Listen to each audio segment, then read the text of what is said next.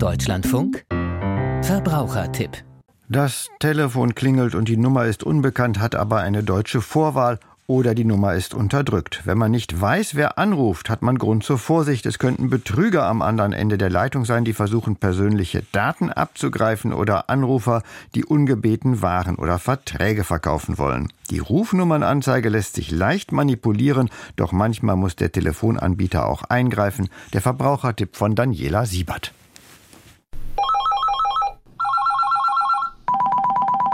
Wenn das Telefon klingelt, zeigen die meisten Geräte im Display eine Telefonnummer. Allerdings kann man sich nicht blind darauf verlassen, dass diese Telefonnummer authentisch ist. Felix Floßbach von der Verbraucherzentrale Nordrhein-Westfalen. Telefonbedingt oder technisch bedingt können andere Rufnummern auf dem Display oder auf der Anzeige des Empfängers angezeigt werden, die nicht die Rufnummer sind, von dem der wirklich anruft. In der Fachsprache heißt das Phänomen Call-ID-Spoofing.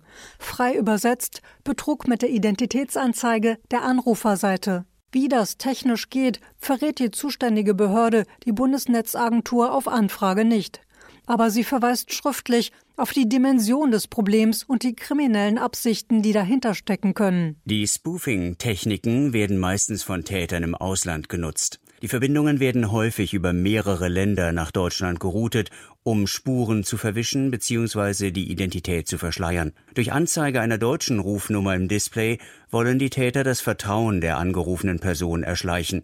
Zum Thema Spoofing sind 2022 knapp 58.000 Beschwerden bei der Bundesnetzagentur eingegangen. Häufig wollen sich die Kriminellen durch ihren Bluff Geld oder persönliche Informationen erschleichen.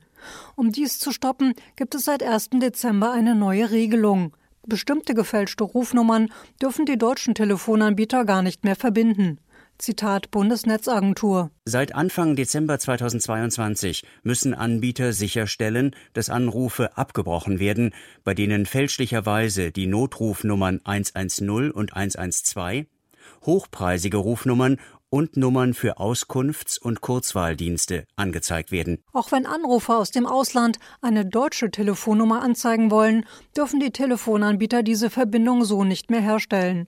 Sie müssen seit dem 1. Dezember stattdessen die Nummernanzeige unterbinden.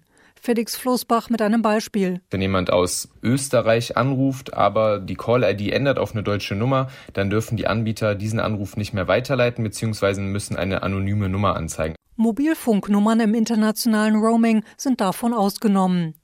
Durch die Neuregelung kann es nun also zu vermehrten Anrufen mit unterdrückter Nummernanzeige kommen.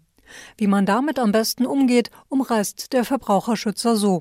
In einer Weise ist es ein bisschen schlechter, denn so kann man diese Anrufe, wenn es sich denn um kriminelle Anrufe oder Betrügeranrufe handelt, nicht mehr so einfach der Bundesnetzagentur mitteilen. Ansonsten, wenn jemand anonym anruft, es muss nicht direkt ein krimineller Hintergrund sein, es können auch andere Personen anrufen, anonym. Dann ist es wie immer bei Anrufen, versuchen Sie das Gegenüber zu verifizieren, gerade wenn irgendwie was verkauft werden soll. Die Bundesnetzagentur rät, das Gespräch sofort zu beenden, sollte man einen Anruf für unseriös halten. Und auf keinen Fall Tasten auf dem Telefon drücken, wenn solche Anrufer dazu auffordern. Denn komplett vor Betrug schützen können auch die neuen Regeln gegen Call-ID-Spoofing nicht. Immerhin, sie werden eingehalten, konstatiert die Bundesnetzagentur Stand Mitte Januar. Wer einen Verdacht auf eine manipulierte Rufnummer hegt, sollte das der Behörde melden.